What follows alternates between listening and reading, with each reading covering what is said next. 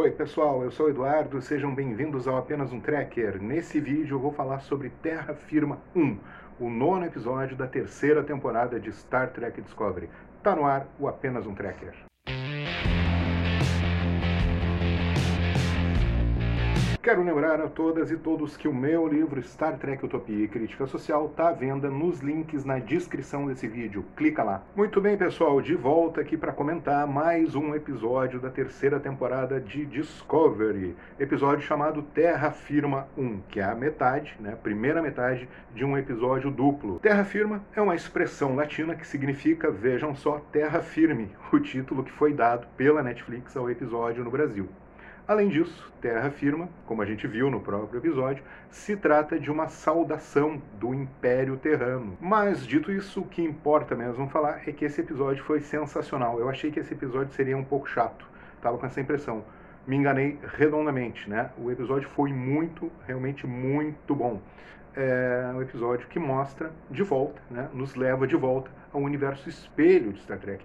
E, é, curiosamente, né, ou de maneira muito bacana, ele trata né, o Discovery, dá um tratamento de luxo para o universo espelho e para o Império Terrano. Então nisso a gente precisa reconhecer realmente o, o mérito dessa série, porque os caras realmente souberam né, é, interpretar e concretizar o universo espelho de uma maneira muito bacana, que rendeu o Lorca, rendeu principalmente a Imperatriz Georgiou, né, que além de ter contribuído com uh, Discovery, uma personagem que contribuiu com a evolução de Star Trek Discovery, é uma personagem que vai ter uma série própria chamada Seção 31, que já está sendo produzida. Ou seja, né, rendeu muitos louros para a história de Star Trek essa exploração do universo espelho em Star Trek Discovery. Bom, Terra Firma 1 é um episódio centrado justamente na Giorgio. E eu acho que pela primeira vez a personagem é abordada de uma forma mais multifacetada, com mais camadas, né? E esse foi um elemento que ajudou a tornar a história desse episódio muito boa, né?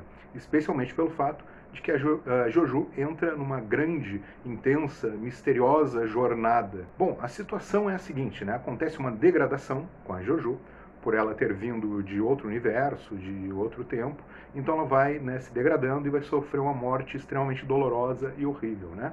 A solução está num planeta que pode ter a cura para essa degradação mortal que ela sofre. Nesse planeta, Michael e Jojo encontram um senhor sentado na rua, no meio do nada, no meio do gelo, lendo um jornal, fumando um charuto. E a principal manchete desse jornal é justamente né, a notícia de que a imperatriz morreu de uma morte horrível. E é uma notícia do dia seguinte. E aí esse cara aí, ele fala por enigmas. Ele não responde nenhuma pergunta diretamente, mas ele vai oferecer para Jojo a oportunidade de passar por uma porta que vai poder resolver os problemas dela. É uma porta no meio do nada, eh, não emite radiação, nenhum tipo de energia. A Michael fez leituras, né? E aí inicialmente eu pensei que esse cara pudesse tratar de um kill, mas eu acho que não vai ser por aí. E por quê? Porque portais como esse nós já vimos em Star Trek, sendo o mais famoso deles lá o Guardião do Tempo, daquele amadíssimo episódio A Cidade à Beira da Eternidade, episódio da série clássica, né? Um portal que permitia viagens no tempo. Então, olha que interessante isso, né? Que incrível. A gente já tem, a partir desse ponto aí do episódio, dois elementos que conectam uh, Discovery diretamente à série clássica, que é o universo espelho e que é a viagem no tempo. Por quê? Porque esses dois elementos passam a funcionar juntos a partir desse ponto aí do episódio. A Jojo passa pela porta e ela é enviada imediatamente ao passado né, do universo espelho, onde ela revive o dia da inauguração da sua nave imperial. E é o mesmo dia em que, em que o Lorca e a Michael tentam dar um golpe e assassiná-la. Né? Uma questão importante é, por que, que o guardião dessa porta, portal, levou a Jojo nessa jornada? É simplesmente para ela mudar o passado dela? Por quê? Porque dessa vez ela tem a oportunidade de corrigir as coisas, né? É como aquelas parábolas que o personagem tem a chance de reviver momentos do passado para consertar as coisas que deram errado na sua vida, etc e tal, né? Ela sempre lamentou a morte da Michael, né? Lá do Universo Espelho, porque ela considerava a Michael uma filha, é uma filha que traiu ela e que pagou com a vida isso, mas ainda assim uma filha, né? Então agora ela tem a chance de arrumar essa bagunça. Se isso vai funcionar ou não, né? Fica para o próximo episódio. Ficou de cliffhanger, inclusive, para o próximo episódio. Mas o que eu quero destacar mesmo é o processo de humanização pelo qual a Giorgio está passando. Ou seja, a personagem está quase num processo de redenção. Eu acredito que essa redenção nunca será plena, né? Mas certamente vai promover algum tipo de evolução na personagem, como a gente já pode observar. O primeiro elemento encontrado por Discovery, que mostra isso, é a decisão de colocar ela e a Michael novamente em um planeta deserto, caminhando, buscando respostas, como aconteceu no episódio de estreia da série. Vocês devem lembrar. A diferença é que naquela vez elas estavam num, num planeta desértico, né?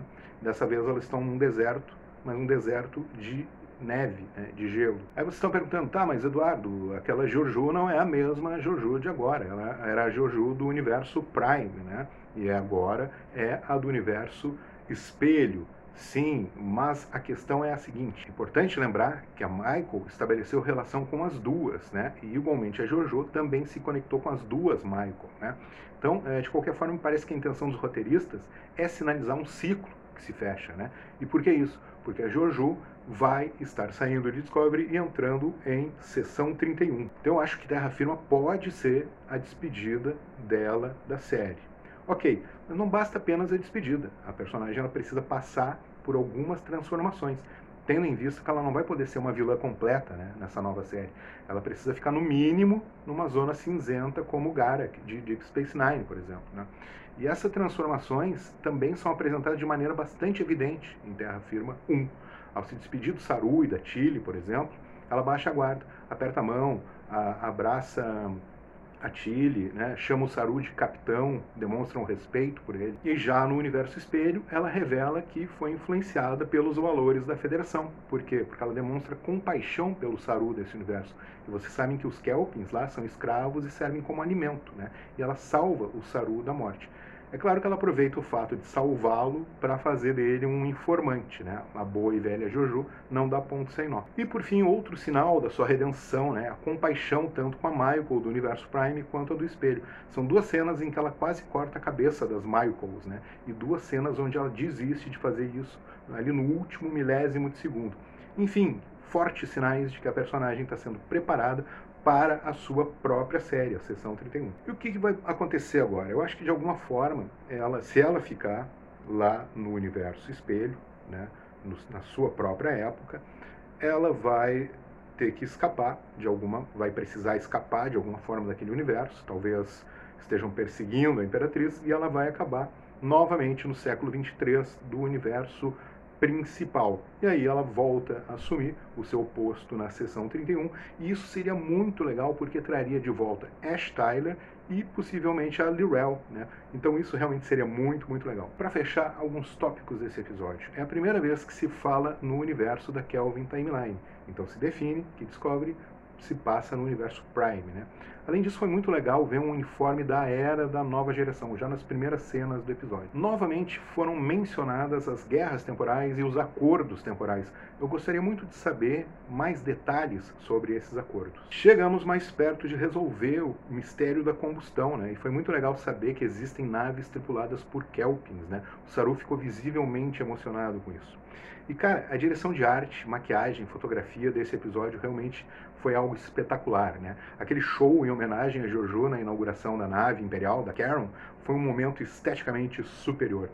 E um destaque também, claro, para a indumentária da Imperatriz e a sua belíssima coroa. Saru, aprendendo a ser capitão, está muito interessante também. Ele não quis salvar a Jojo, a princípio, com base no né, as necessidades de muitos se sobrepõem às de um só. Não queria arriscar a sua tripulação. Mas a pessoa tem que levar em consideração o contexto também, né? E aí, nesse caso, o almirante Vance, é, mais experiente, o instruiu de uma maneira muito brilhante, né? Ele tem sido um ótimo mentor. Pessoal, esse foi o meu breve comentário sobre Terra Firma 1 o nono episódio de, da terceira temporada de Star Trek Discovery. Espero que vocês tenham gostado. Se inscrevam no canal, estamos com quase mil inscritos. Enquanto eu gravo esse vídeo, faltam 15 para chegar a mil. Vamos lá, inscrevam-se aí no canal. E também quero lembrar que o meu livro, Star Trek Utopia e Crítica Social, está à venda nos links na descrição desse vídeo. Um ótimo presente de Natal aí para o seu amigo, namorado, irmã, vizinho, tracker. Uma vida longa e próspera a todos. Tchau!